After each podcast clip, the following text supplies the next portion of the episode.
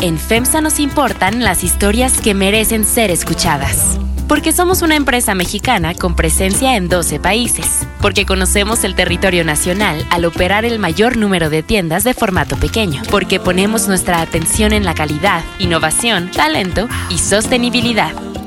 FEMSA y así como suena te presentan Adictos a la Ciudad.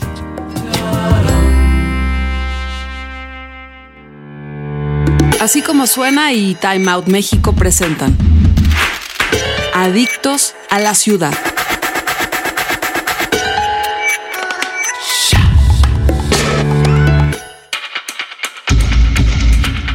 La necesidad de preservar experiencias en objetos físicos nos ha llevado a crear soportes que resguardan memorias, como por ejemplo la cámara fotográfica, que plasma una escena de la realidad por medio de un soporte que es fotosensible, o también los cilindros metálicos de los años 20. Estos eran capaces de grabar y reproducir distintos sonidos, como personas hablando o música de una casa o de una fiesta. A finales del siglo XIX, el inglés Emil Berliner creó los discos de vinilo, y estos poco a poco se convirtieron en una base tangible de música que formaba parte de lo cotidiano. Poco a poco se fue creando una industria de distribución. Fue en los 70 cuando esta tecnología se convierte en el soporte principal con el que los artistas promocionaban su trabajo. Un poco después, durante los 80, se ve la llegada de los discos compactos, y estos cambiaron el soporte de análogo a digital. Soy el responsable de marketing y promoción de la Roma Records. Llegué como cliente a la tienda física, antes trabajaba como en un blog en internet y escribía cosas de música y me pasaron el dato de que iba a una tienda de discos nueva. Eh, se inauguró la Roma Records. Fui el primer día y de ese primer día ya van cinco años que no me he ido de la tienda. Entonces es bastante divertido. Eh, ha mutado tanto que de una tienda de discos pasó a ser un sello discográfico independiente que promueve talento eh, local, nacional que mutó a Bogotá, Colombia, que tiene una sucursal allá, que ahora son dos tiendas en México y que ha ido como desplegando este papelito doblado en cosas que todavía no comprendemos, pero que está, está divertido hacer. Entonces, desde hace cinco años que soy parte de el equipo de la Roma Records. Creyendo que los CDs dominarían el mundo, a principios del siglo XXI el vinilo resurge y actualmente es uno de los formatos de audio más vendidos. En realidad nunca se murió el, formato como tal. Sí mutó, tienes toda la razón en eso, ¿no? Eh, del A-Track a las cintas, de las cintas al CD, del CD entre la década del 2000, 2007, 2008, era el formato más vivo y le empezaban entre las plataformas digitales. Pero el vinilo siempre se ha mantenido en un bajo perfil a pesar de que la competencia empezaba a verlo como un fósil, olvidado, empolvado en una esquina, ¿no? Eh, por ahí del 2010 o 2009 es que el boom vuelve a retomar, ¿no? Entonces, las grandes compañías discográficas estaban apartando dinero para hacer vinilos, los grandes artistas empezaron a hacer vinilo.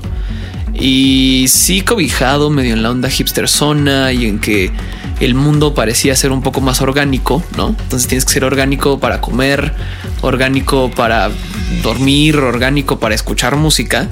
Eh, es que el vinilo empezó a este, esta subida mercadológica de, ventas y de promoción. Eh, tiene que ver mucho con que la gente, nosotros creemos, se cansó de pensar la música como un archivo digital que puedes descargar y borrar cuantas veces quieras. Y empezó a tener una necesidad de otra vez coleccionar, otra vez tocar y otra vez sentirse conectado con el músico más allá de un archivo en MP3. Entonces, la fuerza del vinilo, al ser un objeto de colección, al ser una calidad de audio mucho mejor, casi incomparable, y la gran oferta que ahora se tiene, ha hecho del vinilo el segundo formato en el que la gente escucha música hoy en día. Primero entras a una suscripción en una plataforma digital y luego vas a una tienda de discos a comprarte un vinilo. Eso va conllevado a ser, creo que del vinilo lo que es hoy por hoy y que no lo veo descender. Lo veo más, más allá a ascender y más allá que asciende el, el tape y otros objetos que nosotros creíamos olvidados por nuestra necesidad de volver a coleccionar música. Con la llegada del MP3, el disco compacto perdió mucha fuerza. Ahora era mucho más sencillo consumir música, pero la calidad del sonido era peor en comparación con una pista de vinilo. Es metodológico, o sea, habría que explicar lo que es un proceso completamente análogo y que tú cuando llegas a tu casa y abres tu vinilo y lo pones en tu tornamesa, estás generando ese proceso físico de crear electricidad de la aguja al surco, que esa energía entre a un receptor de audio, lo convierta en onda y esa onda se replique en tus altavoces o en tus monitores o en tus bocinas y te llegue a ti, ¿no? Eh, algo que es bien bonito y que leí justo en un libro de estos metodológicos es que el vinilo tiene la facilidad de empalmar mucho más fácil con los latidos del corazón. Por eso se dice que es un sonido mucho más orgánico o fiel. Cuando tú pones el vinilo y empieza a sonar la música, evidentemente por ser un proceso analógico, tus sentidos están mucho más perceptivos y la forma en la que tú escuchas la calidad musical es este llamado envolvente. O sea, toda la pieza musical está completamente expuesta en un vinilo.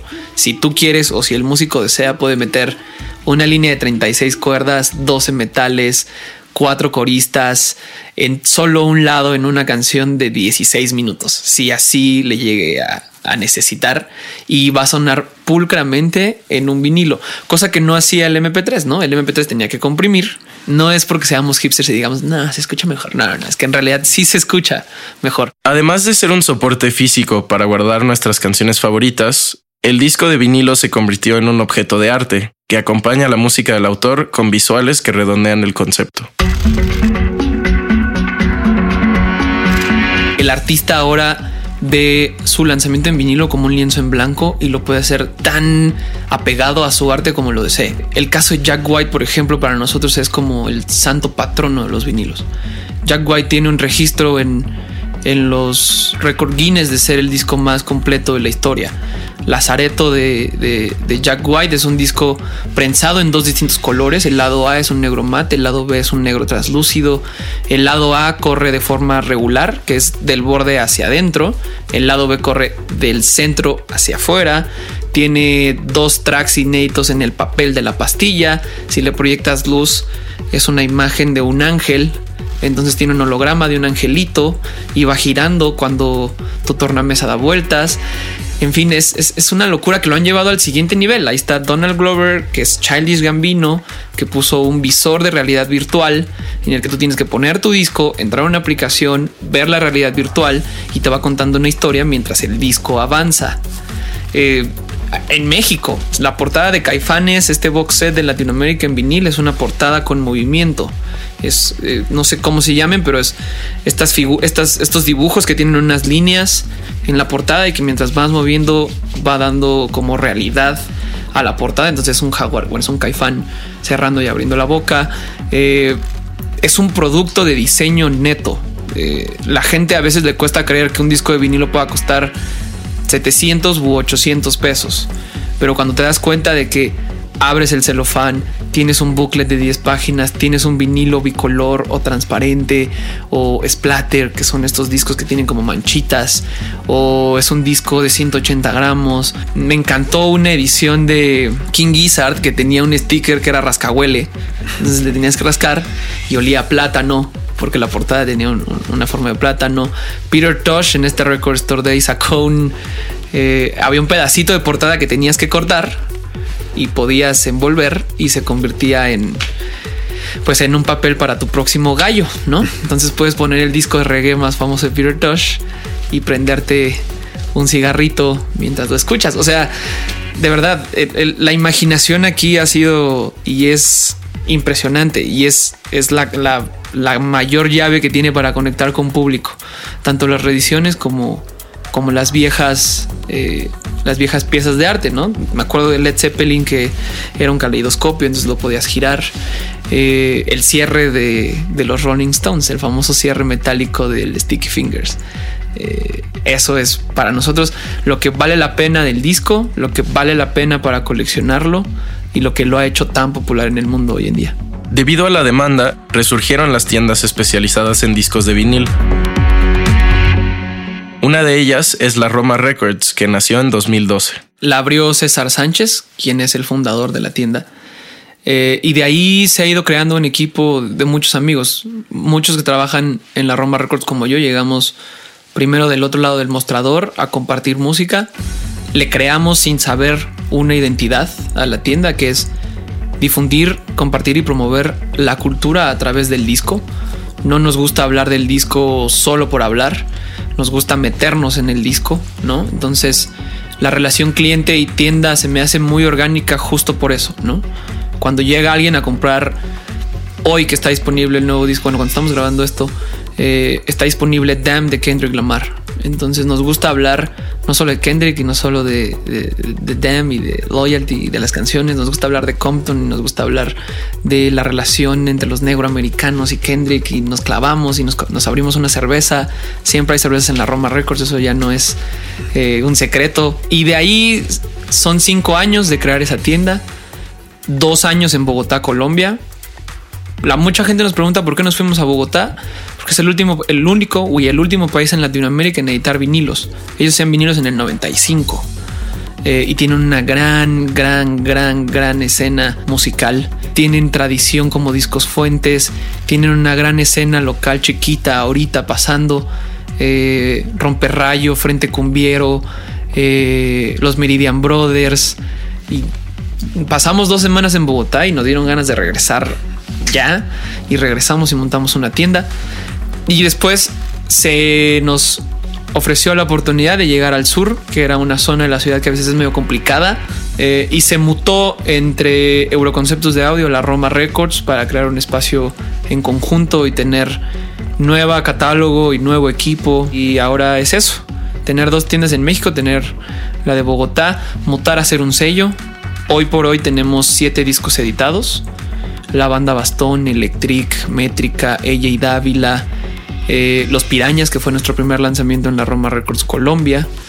Y justo hoy, que es 21 de julio, eh, la primera escucha en el mundo de Conquistador de Sotomayor, que es nuestro segundo disco. Editamos Salvaje también. Entonces el sello sigue avanzando tanto como se pueda.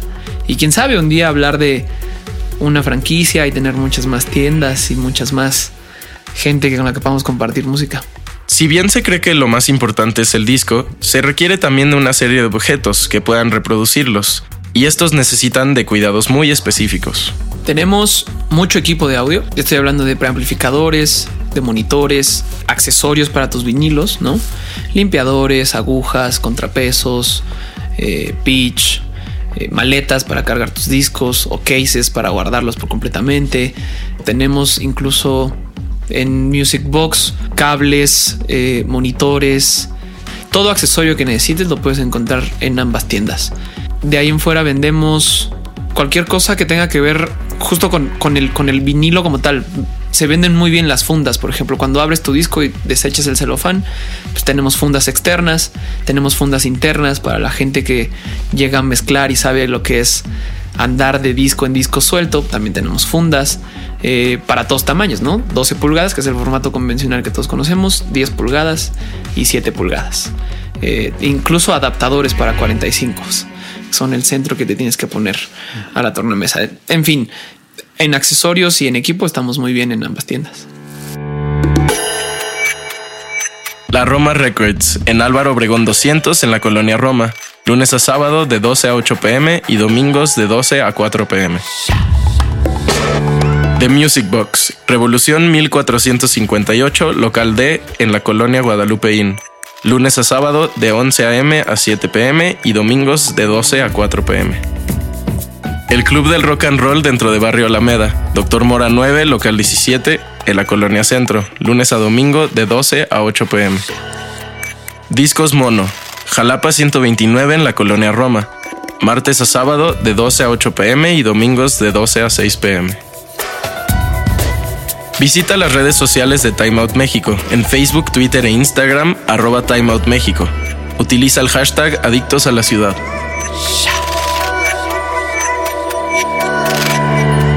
Así como suena y Time Out presentaron Adictos a la Ciudad.